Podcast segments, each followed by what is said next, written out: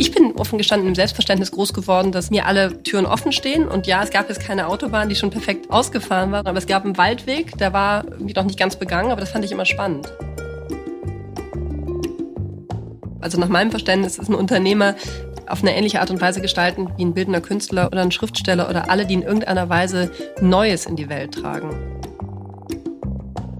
Wir hatten 2016, glaube ich, einen Markt, der nach wie vor dominiert war von einer mangelnden Finanzierungsstruktur. Ich glaube, das hat sich gewandelt. Ich glaube, das Kapital ist kein Differenzierungsmerkmal mehr. Ich glaube, das Wichtigste ist immer, ehrlich zu sein, ehrlich zu bleiben zu sich selber, mit den Gründern ehrlich zu sein und diese Ehrlichkeit umgekehrt auch einzufordern. Dann klappt das sehr gut. Für mich ist Schönheit immer sehr, sehr stark verbunden mit Ausdruck, also mit irgendwie Persönlichkeit und mit dem, was ein Mensch natürlich eben auch jenseits der reinen Optik irgendwie als Gegenüber einem entgegenbringen kann.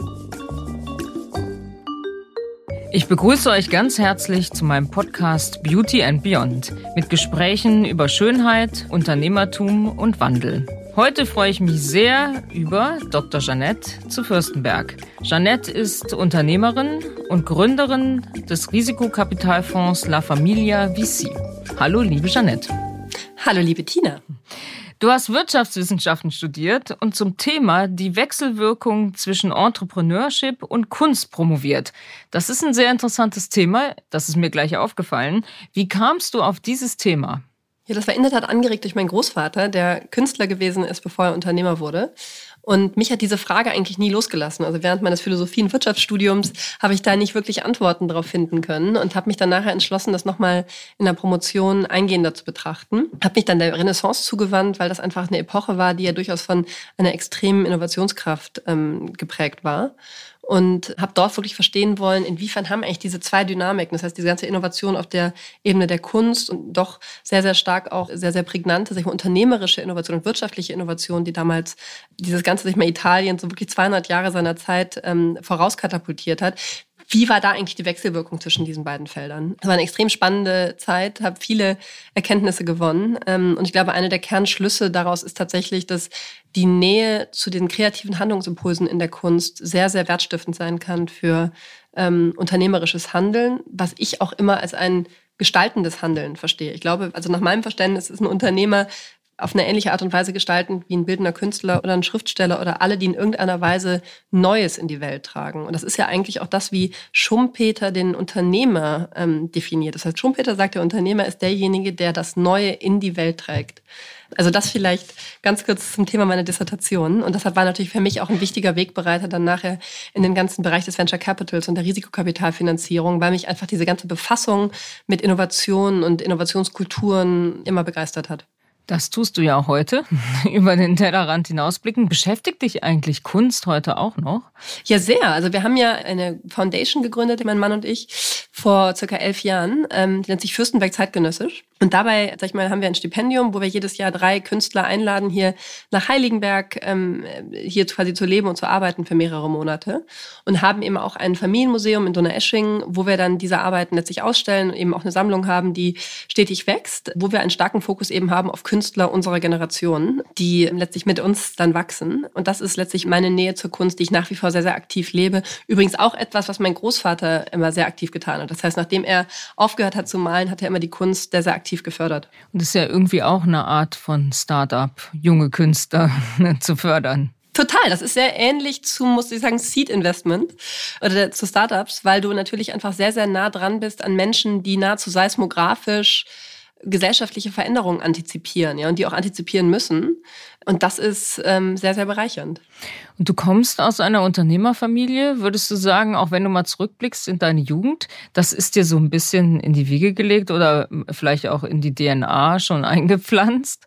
Ich glaube schon. Ich glaube, dass man, weil man das natürlich so nah mitbekommt als Kind, natürlich einfach so ganz instinktiv viele Handlungsmaximen aufsaugt. Also Beispiel Verantwortung. Mein Großvater war immer einfach ein sehr, sehr verantwortungsbewusster Mensch und hat uns eigentlich schon sehr, sehr früh klar gemacht, dass er nicht nur uns als seine Familie erachtet, sondern eben auch die Verantwortung für die Familien seiner Mitarbeiter sieht. Und ich glaube, das ist vielleicht ein Aspekt, der da mitschwingt. Das andere ist diese glaube ich, Freude an der Gestaltung und die Freude an dem Neuen, was damit immer mitschwingt, die wir auch immer mit sehr, sehr da mitgelebt haben und die mich, glaube ich, als Kind immer sehr, sehr inspiriert hat. Mhm. Den Fonds La Familia, erstmal ein großartiger Name. Wie bist du auf den Namen gekommen? Das ist eine gute Frage. Wir haben damals, als wir angefangen haben, gab es natürlich viele Fonds und die klingen ja alle so ein bisschen gleich. Das ist ja mal alles irgendwas VC, White VC, Next VC, wir sind die besten VC. Und ich habe gedacht, was ist denn eigentlich ein Name, der vielleicht das, was uns vorschwebt, am besten verkörpert? Und was man, wenn man so an die italienische Familie denkt, denkt man ja meistens so an mehrere Generationen, die sich unter einem Dach bewegen, die aufeinander Bezug nehmen, für die, die, sag ich mal, eine starke Wechselwirkung letztlich frei wird. Und was wir natürlich bei La Familia tun, ist ja, jungen Unternehmern letztlich früh Zugang zu geben zu potenziellen Kunden oder Partnern, meistens in der etablierten Industrie, zu, sag ich mal, diese Brücke zu schlagen zur etablierten Industrie und somit quasi einen Vertrauens Gelenk bilden, ja, zwischen dem jungen Gründer, der letztlich noch kein Vertrauen genießt und wo unter Umständen viele der Kunden gar nicht wissen, dass es ein Unternehmen mit Potenzial ist und da halt eben dieses Brückengelenk zu bilden. Genau, und das ist letztlich der Hintergrund von La Familia und auch der Grund, wie es zu diesem Namen gekommen ist. Als ich den Namen das erste Mal hörte, habe ich, ich habe mal in Italien gearbeitet, ich habe zuerst an die Mafia gedacht, La ja. Familia. Und, äh, ja, das stimmt. Ich meine, das ja. hat natürlich auch eine witzige Konnotation, weil ja. wir sagen immer mit dem Augenzwinkern, wir setzen unfaire Wettbewerbsvorteile durch, weil wir einfach schnellere Dienstwege ermöglichen. Insofern mhm. ist das vielleicht schon was, wo eine gewisse Analogie auch zur Mafia mit einem Augenzwinkern äh, ja. gerechtfertigt ist. Naja, und am Ende des Tages äh, zu einem Netzwerk was ihr bieten ja, könnt. Absolut. Ja. Also ihr, das heißt, ihr investiert in die Startups, aber macht ihnen auch gleich die Brücke zum Netzwerk, um auch Kunden zu generieren oder schneller zu skalieren. Genau, ganz genau. Ja. Mhm.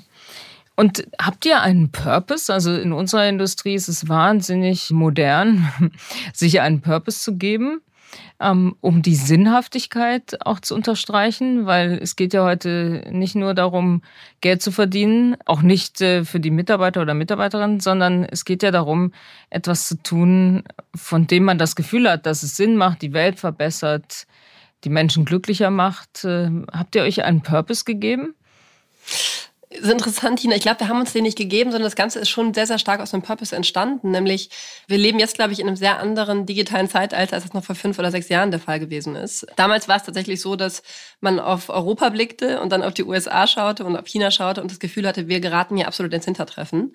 Weil wir natürlich eben auch aufgrund unserer Binnenmarktstruktur nicht die gleichen Startbedingungen haben im Hinblick auf Konsumerunternehmen. Ja, das heißt, da haben wir einfach sehr, sehr klar, glaube ich, strukturelle Nachteile gegenüber den USA und auch China was sich dann ja auch sehr schnell abgebildet hat in einer sehr dominanten Marktmacht, die, glaube ich, immer noch vorherrschend ist. Aber ich glaube, die Hypothese war und ist auch nach wie vor, dass wir in Europa einfach sehr, sehr viele strukturelle Vorteile haben, wenn es um das ganze Thema B2B-Technologien angeht. Ja, das heißt, wir haben in vielen dieser Bereichen, denke jetzt an die Logistik, denke an die Fertigung im industriellen Bereich, Prozessfertigung, diskrete Fertigung, da haben wir einfach sehr, sehr viele Weltmarktführer gebaut. Und da ist dieses, sag ich mal, Prozessverständnis schon sehr, sehr zentral, wenn wir überlegen, wie wir diese Wertschöpfung letztlich digitalisieren ja, oder in die digitale Ära überführen. Und die Hypothese war, dass wir letztlich in Europa ähm, tatsächlich enger zusammenrücken müssen und stärkere Zusammenhalt und auch kürzere Dienstwege zwischen Startups und potenziellen Kunden ähm, ermöglichen müssen, damit diese Unternehmen in die Skalierung kommen. Ja? Also das ist einer, das ist eine Frage von Startfinanzierung und Kapitalisierung, aber es ist eben auch eine Frage davon, wie ebnet man den Unternehmen einfach den Weg in den Markt und was können wir eigentlich leisten, damit Europa danach wie vor für die Generation unserer Kinder ein, eine faire Chance hat. Und ich glaube, wir sind jetzt besser aufgestellt denn je. Wir sehen das. Ja, viele US-amerikanische Fonds sind nach Europa gekommen, haben hier Büros aufgemacht, investieren sehr, sehr aktiv, ähm, weil sie einfach genau diese Form von strukturellen Gegebenheiten auch als Chance begreifen. Und das ist letztlich immer sehr, sehr stark der Purpose und auch der Grundgedanke von La Familia gewesen, ist, dass wir diese Welten zusammenbringen müssen und Europa ähm, da tatsächlich die, die bestmögliche, ähm, die bestmögliche Startbedingungen geben müssen.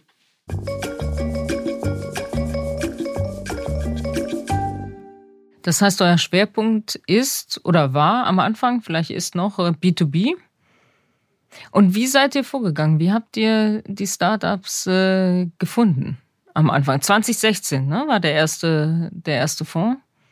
Ja, absolut. Also wie sind wir vorgegangen? Es gibt natürlich, sag ich mal, jedes, jeder, jeder Fonds hat, sag ich mal, für sich eigene ähm, Sourcing-Mechanismen. Ich glaube, wichtig ist erstmal, dass man überlegt, was hat man eigentlich als Wertversprechen gegenüber den, den Startups? Was ist eigentlich unsere, unsere Marke und unser, unser Value-Add? Und der ist natürlich besonders prägnant für B2B-Technologieunternehmen. Das heißt, wir investieren in alles, was etablierte Industrien entweder disruptiert oder in seiner Prozessoptimierung beschleunigt. Ähm, und wenn wir jetzt auf den Markt gucken, dann war die Hypothese, alles, was wir jetzt ich mal, neuen ähm, an neuen Nutzeranwendungen da draußen sehen. Ja, also alles Beispiel E-Commerce ist dir auch als, als Thema sehr, sehr, ähm, sehr, sehr nah. Dann hat das natürlich einen ganzen Rattenschwanz an, an ähm, da, daran knüpfenden ähm, Infrastrukturanforderungen im Hinblick auf die Supply Chain, im Hinblick auf die Logistik, im Hinblick auf die ganze Warenhaus- und Lagerhausabfertigung. Das heißt, die Hypothese war, wenn wir diese neuen Anwendungen in irgendeiner Weise steuern müssen, dann müssen wir ähm, diese Technologien hier bauen und hier groß machen. Und da geht es einfach darum, schnell Visibilität zu bekommen auf Gründer, die sich für dieses Thema begeistern. Das ist am Ende ist das ein sehr, sehr, zum einen, sag ich mal, informelles Netzwerk von Leuten, die bereits vorher gegründet haben ähm, oder die gerade sich, sag ich mal, ausgründen aus großen Unternehmen oder aus Universitäten. Das heißt, es ist eine Mischung aus Screening oder aus einem sehr, sehr aktiven Kontaktnetzwerk, was wir im Team aufrechterhalten. Und darüber, sag ich mal, haben wir einen sehr, sehr starken Dealflow und würden uns mal anmaßen, ähm, das, das wirklich das Gros der, der Unternehmen, die in, die in Europa entstehen, jährlich eben auch zu sehen und, und da Visibilität drauf zu bekommen. Wie hat sich das geändert zwischen 2016 und 21 oder 22? Da ist ja viel passiert. Heute hat man das Gefühl, wenn man ein Startup gründet, dann braucht man nur irgendwo einmal winken und schon wird man ja. zugeschüttet mit Geld. Das war ja 2016, glaube ich, noch nicht so. Absolut, genau. Also das ist 100 Prozent richtig. Wir hatten 2016, glaube ich, einen Markt, der nach wie vor dominiert war von einer mangelnden Finanzierungsstruktur. Ich glaube, das hat sich gewandelt. Ich glaube, es gibt, ist Kapital ist kein Differenzierungsmerkmal mehr. Ich glaube auch, dass wir uns bewegt haben von einem Markt, der, sag ich mal, tendenziell eher Investoren ähm, dominiert war, zu einem Markt, der sehr viel stärker Gründer dominiert. Das heißt, die Gründer können sich letztlich entscheiden, mit wem sie partnern wollen. Aber ähm, ich glaube trotzdem, dass man immer auch aus einer Gründerperspektive natürlich irgendwie das Ansinnen hat, den bestmöglichen Partner zu finden. Das ist ja fast wie eine mhm. Ehe. Ja? Man, mhm. die, die, durchschnittliche, sag ich mal, Investoren- und Gründerbeziehung dauert länger als die als, als, als eine Ehe in Deutschland. Die Durchschnittsehe. Das heißt, ja. da muss man sich genau. Das heißt, da muss man sich eben tatsächlich, ja. ähm, da muss man sich eben tatsächlich die richtigen, ähm, die richtigen Leute aussuchen. Das heißt, ich glaube, was wir halt über die Jahre geschafft haben, ist uns da schon einfach eine starke Marke auch aufzubauen und durch, sag ich mal, viele Gründerbeziehungen, die sich sehr gut entwickelt haben aber ich glaube, wenn du fragst, wie hat sich die Marktdynamik entwickelt, der Markt ist schneller geworden. Das ist, glaube ich, auch sicherlich Covid-bedingt gewesen. Das heißt, dadurch, dass man eben keine physischen Meetings mehr ähm, tatsächlich benötigt, sondern alles, sag ich mal, Zoom-basiert ist und Leute auch international investieren, ist natürlich die Investitionsgeschwindigkeit einfach hochgegangen. Ähm, ich glaube, zudem ist so dieser, sag ich mal, das, der Digitalgroschen inzwischen bei, bei jedem gefallen. Das heißt, wir sehen einfach auch eine sehr, sehr viel stärkere Rate der Adoption im Enterprise-Bereich. Das heißt, die, gerade in Covid-Zeiten ist das enorm hochgegangen. Das heißt, viele Unternehmen, ich glaube, Zoom ist ja das beste Beispiel, hat, glaube ich, drei Jahre Enterprise Adoption in, in, in eins komprimiert. Und so geht das eben sehr, sehr vielen Unternehmen. Das hat aber auch dazu geführt, dass natürlich die, ähm, die, die Traktion der Unternehmen höher ist und auch die, die Geschwindigkeit der Folgefinanzierungsrunden hochgeht was gut ist, aber was natürlich einfach auch für uns als Fonds die Herausforderung hat, dass wir schneller reagieren müssen, unsere Prozesse dementsprechend anpassen müssen und glaube ich auch, was das Thema Sourcing anlangt, ähm, einfach noch früher Visibilität bekommen. Das heißt, wir haben zum Beispiel ein internes Sourcing-Tool gebaut, das ist eine Software, die letztlich nichts anderes macht, als crawlerbasiert relativ schnell Visibilität zu bekommen auf, ähm, auf, auf die besten Gründe. Das haben wir Truffle genannt, ganz im, mhm. im La Familia Spirit ähm, mhm. und hatten ein sehr talentiertes Mitglied unseres Investmentteams ähm, entwickelt für uns. Das ist schon sehr professionell. Und nach welchen Kriterien geht ihr vor? Also du, du bekommst ein Pitch-Deck oder einen ersten Kontakt. Äh, was sind so für dich die drei Kriterien, die erfüllt sein müssen, damit es überhaupt weitergeht? Ja, ich glaube, das ist in der Tat immer so eine Mischung aus Thinking Fast and Slow im Sinne von Kahnemann. Thinking Fast im Sinne von, ist, was ist da eigentlich, wie, wie stark reagiert man einfach auf diese Gründerpersönlichkeit, die einem da begegnet? Ja, das heißt, Menschen, die einfach eine, eine, eine, starke Vision haben, eine starke Durchsetzungskraft, das Skillset haben. Das heißt, das ist einmal schon mal so ein erster, erster Signalverstärker im Hinblick auf Talent und auf die Person, die einem da begegnet, die, glaube ich, sehr, sehr wichtig ist. Das ganze Thema Thinking Slow ist dann einfach nochmal in Medias Res zu gehen nach einem, nach einem ersten Gespräch, um zu verstehen, wie ist tatsächlich die Marktgröße, wie ist die Marktstruktur ähm, und wie schafft das so ein Unternehmen letztlich einen Kundennutzen durchzusetzen, der signifikant höher ist als der Status quo. Ja, das heißt, die Frage ist ja immer der, die etablierten ähm, Unternehmen haben die Distribution, ja, und man selber ähm, hat letztlich das bessere Produkt. Aber die Frage ist halt, wie viel besser muss das Produkt sein, damit man diesen Distributionsvorteil der, der Incumbents ausgleichen und austarieren kann. Das, das sind, glaube ich, so die, wenn man es jetzt auf drei Punkte begrenzen müsste, die drei Hauptschwerpunkte. Aber darüber hinaus gibt es natürlich eine ganze, ganze Reihe anderer Kriterien, die für uns da sehr relevant sind. Und hast du das Gefühl, dass du mit der Zeit äh, Erfahrung gesammelt hast und die Trefferquote damit äh, besser geworden ist? Das ist interessant. Ich glaube, wenn ich jetzt so auf die Performance des ersten Fonds gucke, ähm, den haben wir ja 2016 geschlossen und der sag ich mal, zählt wirklich global zu den Top-Performing-Fonds, ähm, haben da, sag ich mal, mit drei ähm, Unternehmen wie Personio, was dir vielleicht was sagt, das mm. ist eine HR-Software-Plattform für, für kleine und mittelständische Unternehmen, die jetzt mit 6,3 Milliarden bewertet ist, einem Deal, die, sag ich mal, globale Payroll-Solutions anbieten und mittlerweile mit 5,5 Milliarden bewertet ist und einem Forto, die letztlich ähm, das ganze Thema Frachtlogistik und Containerlogistik äh, digitalisieren und inzwischen auch mit ähm, über, über einer Milliarde bewertet ist. Ähm, drei Unternehmen, die natürlich extrem starke Zugpferde sind und die letztlich alle im V1-Portfolio sind. Das heißt, das war ich eine Trefferquote, die initial, ähm, initial sofort gegriffen hat. Und wenn ich da jetzt so eine Rückkopplung und nochmal eine, so die Lernkurve drüber ziehe, dann waren das immer Ausnahmegründer. Dann waren das einfach immer extrem talentierte und sehr, sehr starke Ausnahmeerscheinungen, was die Unternehmerpersönlichkeit anlangt, neben der, sag ich mal, durchaus sehr, sehr attraktiven Markt, der sich damals schon abgezeichnet hat. Insofern glaube ich jetzt nicht, dass die Trefferquote höher wird. Ich glaube schon, dass man aber mit jedem Investment lernt. Das ist aber, das ist, glaube ich, in diesem Beruf auch das Schöne, ja, dass man jeden Tag abends ins Bett fällt und ich denke, ich das gestern schon gewusst, was ich heute weiß, hätte ich unter Umständen noch besser entschieden. Aber ähm, das ist ja auch ein Teil, glaube ich, der, der Faszination dieses ganzen Segments, dass man einfach permanent dazulernt. Und ist es die außergewöhnliche Gründer oder Gründerin oder ist es das außergewöhnliche Konzept? Das ist eine gute Frage. Ich glaube, da gibt es auch unterschiedliche Meinungen zu. Aber wenn man jetzt auf die Statistiken guckt, was, warum scheitern Unternehmen, ähm, dann scheitern sie meistens am Timing, ja, am Markttiming. Das ist, glaube ich, eine der absoluten wichtigsten Grundbedingungen, damit ein Unternehmen auch sich tatsächlich stark entwickelt. Das heißt, meistens gibt es irgendeine Welle, die unter dir abheben muss und die dich dann automatisch mit, mit hebelt, ja, und mit in den Markt bringt. Also Beispiel das ganze Thema Cloud-Infrastruktur, was sich jetzt über die letzten vier, fünf Jahre in Deutschland ja sehr, sehr dominant nochmal ähm, nach, nach oben entwickelt hat, gibt natürlich eine ganz andere Angriffsfläche für, für Unternehmen, die Software in diesen ähm, Enterprise-Bereich reinverkaufen. Dann das Gleiche mit, ähm, mit, mit SMBs, ja, das waren, die, waren, die konnte man früher einfach nicht erreichen. Das war ein Kundensegment, die letztlich, die konnte man irgendwie durch eine, durch eine ähm, Microsoft-Systemsoftware ähm, in irgendeiner Weise ansprechen. Aber die jetzt so at scale in ihren unterschiedlichen Bedürfnissen zu erfassen und adressieren zu können, öffnet ja ein komplett neues Marktsegment, was vor allem für Deutschland oder Europa sehr, sehr interessant ist, weil wir ja letztlich den Großteil unseres, unseres, unserer Wertschöpfung ähm, in, in, im, im KMU-Bereich auch haben. Ähm, aber ich glaube, dass wenn wir auf den Gesamtmarkt schauen und auf die Gesamtentwicklung, haben wir gerade einfach an sehr, sehr vielen Stellen interessante ähm, sag ich mal, Angriffsflächen, die sich einfach immer weiter erhöhen aufgrund der, der, der sehr, sehr rasch fortschreitenden ähm, Digitalisierung. Ja, wenn man in den Konsumgüterbereich guckt, da tickt es ein bisschen anders, finde ich.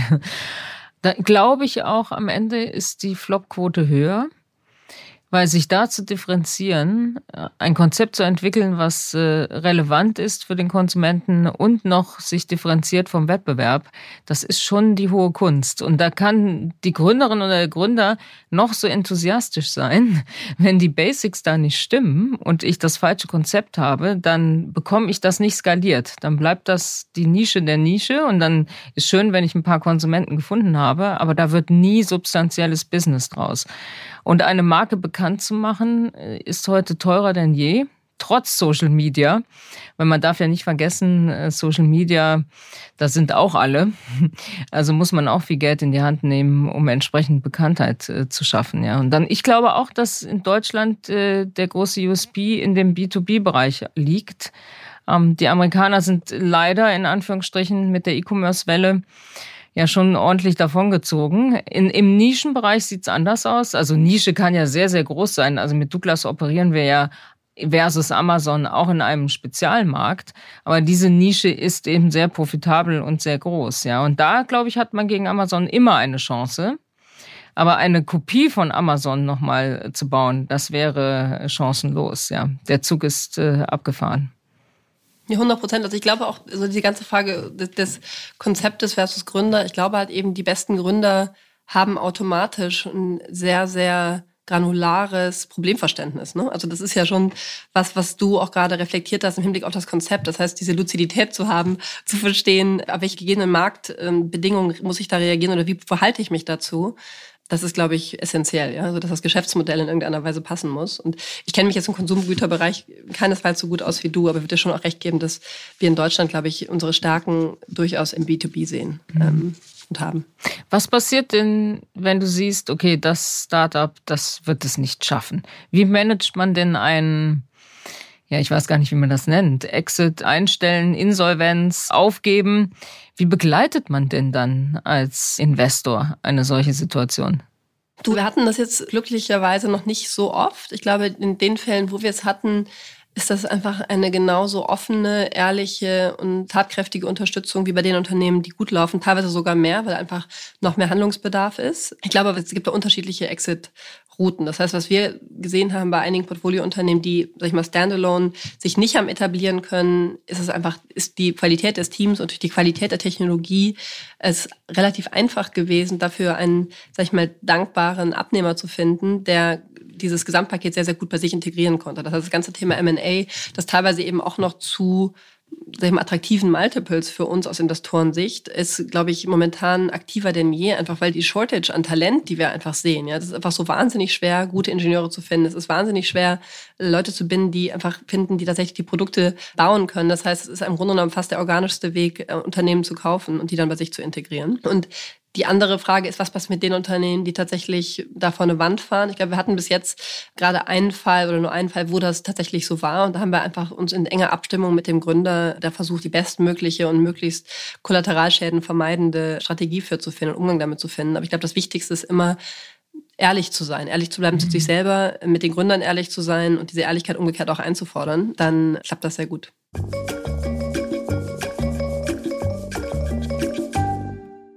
Wenn Konzerne in Startups investieren, das ist ja auch eine Entwicklung gewesen. Am Anfang, also auch die Frage, inwieweit integriert man das dann, inwieweit lässt man die möglichst alleine laufen, wie profitiert man eigentlich davon, wie integriert man nachher die Produkte.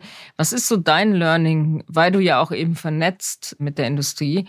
Wie klappt das am besten aus Sicht eines Konzerns? Soll man überhaupt selber investieren oder lieber einfach nur das, was rauskommt, dann anwenden und einkaufen? Was würdest du raten?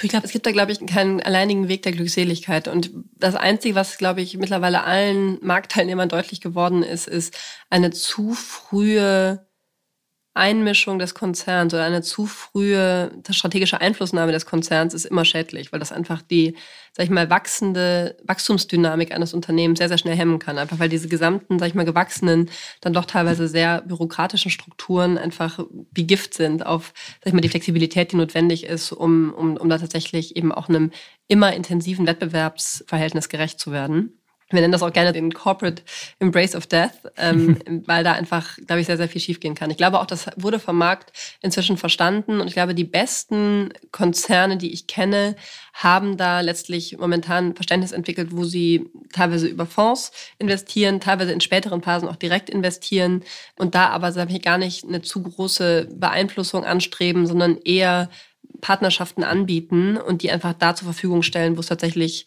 sinnvoll sein kann und sinnvoll ist. Und ehrlicherweise zurück zum Thema oder Stichpunkt, es ist ein gründerdominierter Markt.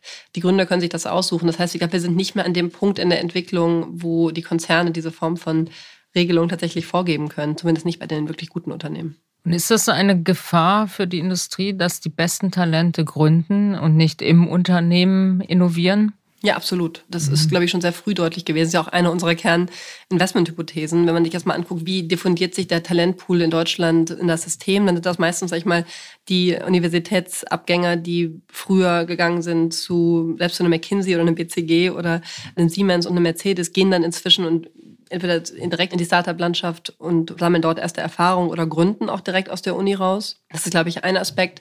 Eben auch teilweise, und das finde ich immer wiederum sehr interessant, angereichert natürlich durch das Prozess- und Problemverständnis aus den Fakultäten. Ja, weil diese ganzen Lehrstühle sind ja oftmals finanziert von großen Unternehmen. Und da ist ja natürlich auch schon sehr, sehr viel Forschung und sehr viel, sag ich mal, Problemverständnis, was da einfach injiziert wird in die Uni-Absolventen. Und ich glaube, auf der anderen Seite sind das eben auch tatsächlich viele Gründer, die, sag ich mal, innerhalb eines großen Unternehmens Probleme oder, oder sag ich mal, Abläufe beobachten und sich fragen, warum das eigentlich so gemacht wird, an dem es eigentlich auch viel einfacher ginge, mit diesen Impulsen im Unternehmen selber nicht weiterkommen, beziehungsweise nicht gehört werden und dann, sag ich mal, diese, dieses eigene Problem letztlich, wie nennt es immer, produktisieren, also quasi rausgehen, daraus ein Produkt bauen und das letztlich nicht zuletzt dem ähm, ehemaligen Arbeitgeber oder auch anderen Unternehmen gleicher Couleur anzubieten. Das heißt, das sind, glaube ich, so die wesentlichen Talentpools und insofern, glaube ich, ist das ganze Thema Labor Shortage, ja, ist eines der global wichtigsten Themen, die wir haben, vor allem in der westlichen Welt, weil wir einfach, glaube ich, nie eine Periode gesehen haben, wo GDP-Wachstum nicht auch korreliert war mit Bevölkerungswachstum. Und momentan geht, mhm. gehen diese zwei Ebenen ja schon auseinander. Und wir haben einfach nicht genug Menschen, um die Arbeit zu machen. Du wirst das sicherlich kennen aus deinen eigenen Lagerhäusern, wie schwierig mhm. das ist, da an vielen Stellen tatsächlich die helfenden Hände zu finden, die diesen, sag ich mal, stetig wachsenden Nachfrage gerecht werden können. Und insofern ist einfach unsere Kernhypothese auch immer, hoffentlich kommen die Roboter und hoffentlich kriegen wir sie möglichst schnell effizient, weil sonst haben wir tatsächlich ein Problem. Mhm. Vielleicht haben wir es in der Schönheitsindustrie ein bisschen einfacher, denn äh, wir sind sehr attraktiv für Frauen. Und dieser War of Talent ist natürlich da, vor allen Dingen in den digitalen Themen, E-Commerce vor allen Dingen. Aber trotzdem habe ich das Gefühl, dass am Ende im Konsumentenbereich die Macht der Marke immer noch eine sehr große ist. Und auch die Attraktivität mhm. für eine moderne, vielleicht auch ein bisschen glamouröse oder gut etablierte Marke zu arbeiten. Mhm. Ja, absolut. Ich meine, ich kenne diese ganze Beauty-Industrie viel zu wenig. Ich sehe nur und reflektiere einfach nur darauf, dass ich selbst teilweise sehr, sehr gut laufende Startups, wenn man mit den meisten Gründern spricht, das Kernproblem, was die immer benennen, ist, wir bekommen nicht schnell genug die besten Leute. Mhm. Und wenn das bei den besten und smartesten Gründern der Fall ist, dann ist das vor allem, sage ich mal, was das ganze Thema Engineering-Talent angeht oder Entwicklungs mhm. Entwicklungstalent ähm, im Softwarebereich, dann ist das noch drängender und noch akuter für viele Großunternehmen. Aber ich kann mir vorstellen, dass das absolut vor allem auch bei einer Marke wie Douglas für euch sicherlich nach wie vor einfach ein sehr, sehr attraktiver Arbeitgeber ist für, für Frauen. sind eben attraktive Produkte.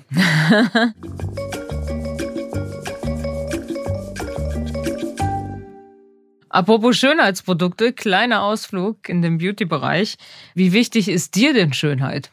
Ähm, das ist eine gute Frage. Also ich glaube, dass die Frage ist, wie definiert man Schönheit? Das ist ja, mhm. glaube ich, für jeden Menschen anders. Für mich ist Schönheit immer sehr, sehr stark verbunden mit Ausdruck, also mit irgendwie Persönlichkeit und mit dem, was ein Mensch natürlich eben auch jenseits der reinen Optik irgendwie als Gegenüber einem entgegenbringen kann. Und ich finde, das hat sehr, sehr viel zu tun mit Charakter, hat sehr viel zu tun mit Lebendigkeit, hat sehr viel zu tun mit Neugierde. Und insofern, glaube ich, habe ich immer am stärksten reflektiert auf äh, vor allem, sag ich mal, Frauen, ja, wo man sich glaube ich, auch mal als Frau dann am, am ehesten noch orientiert, die für mein Empfinden einfach Ausdrucksstärke hatten und einfach was sehr Eigenes hatten und was Eigenes auch in den Raum stellen konnten. Und hat dein gutes Aussehen dir geholfen bei deinem Weg oder dir eher manchmal im Wege gestanden?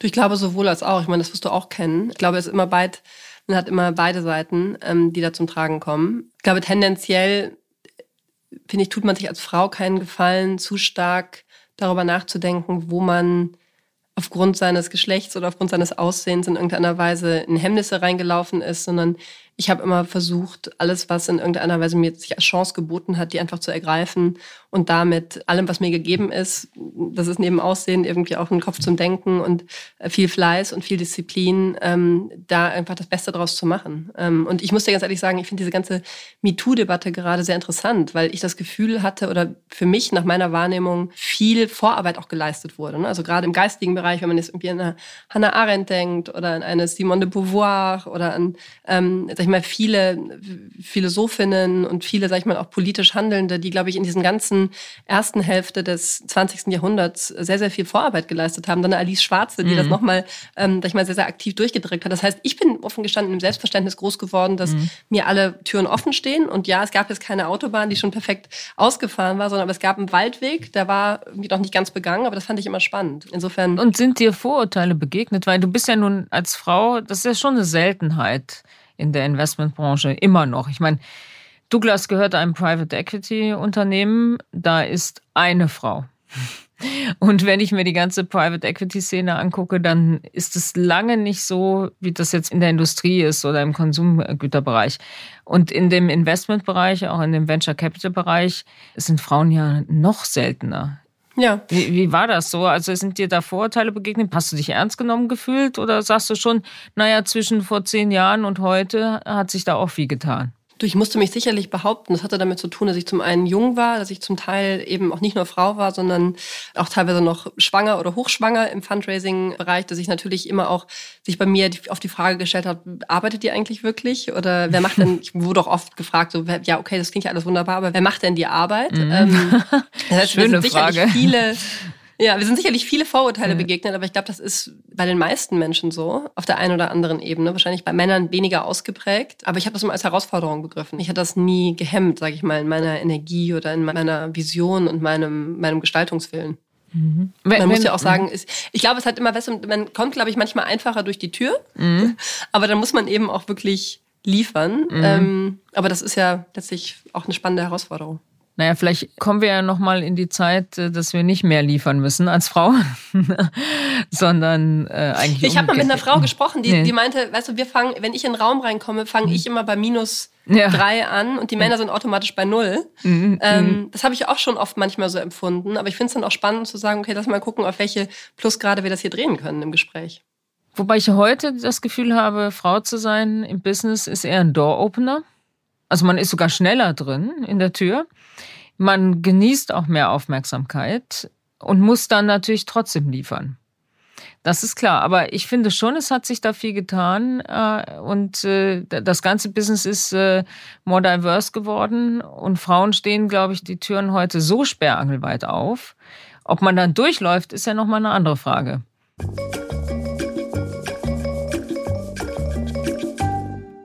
Dann nochmal ein Ausblick auf dieses Jahr und die folgenden Jahre. Wo siehst du die Megatrends? Also wenn du mir sagen willst, Tina, investieren, was soll ich investieren? Du, ich glaube, es gibt natürlich irgendwie einige Trends, die sich fortlaufen und entwickeln. Ich finde, das ganze Thema Sustainability ist sehr, sehr spannend. Und zwar auch weil es gerade so einen starken regulatorischen Zugeffekt hat. Ja, das heißt, momentan wird ja alles angesaugt, was in irgendeiner Weise diesem Thema dient. Und das ist einfach auch spürbar in der Umsatzentwicklung der Unternehmen in diesem Bereich. Also ein Beispiel bei unserem Unternehmen ist ein Unternehmen, die nennen sich Sweep. Die machen letztlich Carbon Accounting für Unternehmen wie Douglas oder andere, die letztlich bis auf die, sag ich mal, Scope 3 Ebene nennt sich das, also die, sag ich mal, auch die Supplier-Ebene Emissionen akkurat erfassen können und bilanzieren können. Das sind Unternehmen, die einfach ein extremes Wachstum durchlaufen gerade, weil es einfach wahnsinnig viel Demand natürlich für gibt. Es gibt, sag ich mal, das ganze Thema Dateninfrastruktur, was nach wie vor nicht gelöst ist. Wir haben nach wie vor das Riesen-Bottleneck, dass wir immer mehr Daten sammeln und immer mehr Intelligenz letztlich von unten aufbauen, zum Glück. Ähm, aber es natürlich nach wie vor eine begrenzte Anzahl an Menschen gibt, die mit diesen Daten tatsächlich sinnvoll was anfangen können. Das heißt, wir investieren immer sehr, sehr viel und, sag ich mal, haben dann haben eine große, großes wachsames Auge auf Unternehmen, die in der Lage sind, diese Form von Datenkomplexität für Geschäftsanwender oder sag ich mal Nicht-Technologen wie dich und mich letztlich runterzubrechen und daraus sinnvolle Schlüsse zu ziehen zu können. Das ist ein zweites Handlungsfeld, was wir extrem spannend finden. Und dann glaube ich, ist auch nach wie vor dieses ganze Thema unserer gesamten Automatisierungslandschaft noch nicht bedient. Ja, das heißt, wenn wir wirklich glauben, dass sich der Fachkräftemangel weiter so entwickelt, dann müssen wir in der Lage sein, da sehr, sehr schnell Automatisierung in die Fertigung reinzubringen, in die unterschiedlichsten Ebenen und Abläufen. Das heißt, sag mal, industrielle Automatisierung ist, glaube ich, so das dritte Schlagwort, wo ich gerade sehr, sehr, ähm, sehr, sehr viel mhm. Energie und Zeit drauf verwende. Mhm. Ja, Sustainability beschäftigt uns auch. Ich würde mir wünschen, dass wir hinter jedem Produkt, äh, das wir verkaufen, den CO2-Footprint markieren könnten. Mhm und gewisse Informationen haben für den Konsumenten. Das ist heute noch nicht möglich. Also es gibt die ersten Startups, die das anbieten, aber noch auf sehr unsicherem Terrain. Ja. Also hier, wenn das jetzt jemand hört und sowas machen kann, dann bitte melden. Es gibt ein Unternehmen, die nennen sich ja. Patch, die solltest du dir mal anschauen. Das mhm. ist in den USA. Die bieten das letztlich wie so eine Art Stripe-Integration an. Mhm. Das heißt, das wäre ein Unternehmen, was quasi diese Form von Dienstleistung anbietet, die dir da vorschwebt. Gucke ich mir an. Glaubst du eigentlich, dass die neue politische Konstellation ähm, irgendwas Positives bewirken wird für die Startup-Szene? Oder hat die Startup-Szene das eigentlich überhaupt nicht mehr nötig? Ist eigentlich völlig egal, wer da regiert. Ähm, das ist eine gute Frage. Ich glaube, die Regierung ist wirklich noch zu jung, um da jetzt irgendwie eindeutige Schlüsse und Beurteilungen rauszuziehen. Ich glaube, dass wir mit dem Christian Lindner durchaus jemanden haben, der die Dynamiken sehr, sehr gut versteht und der der Gründerszene auch sehr nah ist. Und der, glaube ich, auch gerade an einem wegweisenden Punkt in unserer Entwicklung angeht, was das ganze Thema Mitarbeiterbeteiligung und die Besteuerung derselben angeht. Das ist ja, sag ich mal, ein Thema, was sich über die mhm. letzten vier, fünf Jahre immer wieder ähm, äh, irgendwie mit, mhm. mit, mit viel Werf an die Politik herangetrogen wurde und wo nichts mhm. passiert ist. Das heißt, da, glaube ich, haben wir gute Chancen, dass sich das, dass sich das ebnet. Aber ich glaube fast, dass die wenn man jetzt auf die Gründer schaut und auf die, auf die Startups, die werden schon klarkommen oder die entwickeln sich gerade mit mhm. oder ohne politischen Beistand sehr, sehr gut. Meine größere Sorge ist, was macht das eigentlich mit Deutschland, wenn wir es nicht mhm. schaffen, da schnell mhm. viele der Themen, die da im Raum stehen, anzugehen? Weil wir sonst einfach auch eine, glaube ich, eine Talentabwanderung sehen werden. Das sehen wir jetzt gerade im Kryptobereich, wo, mhm. glaube ich, viele mhm. Besteuerungsmechaniken einfach noch nicht optimiert wurden. Und sag ich mal, diese sehr, sehr aufstrebende Krypto-Szene, die wir eigentlich in Berlin hatten, das war ja immer so eine der Wiegen global gesehen mhm. von Talent in dem Bereich, dass viele von denen einfach gerade abwandern. Ja, und das ist einfach wahnsinnig schade. Mhm. Das heißt, mhm. da muss man einfach gucken, dass, glaube ich, Deutschland da das, den Anschluss nicht verliert. Mhm. Dass wir die Talente behalten. Hm. Genau. Ja, Jeanette, vielen, vielen Dank. Das waren, das waren tolle Insights. Ähm, Schönheit ist ein bisschen zu kurz gekommen, aber das macht nichts. Wir hatten so viel Interessantes äh, zu diskutieren. Ich wünsche dir äh, sehr, sehr viel Erfolg weiterhin. Ich meine, die Floprate ist gering. Insofern kannst du ja sehr zuversichtlich ähm, in die Zukunft gucken. Und ähm, ja, und ich, wir machen ein Update vielleicht in einem Jahr und schauen mal, wie sich weiterentwickelt hat. Wunderbar, liebe Tina, vielen Dank. Danke. Bis bald. Tschüss. Bis bald. Ciao, ciao.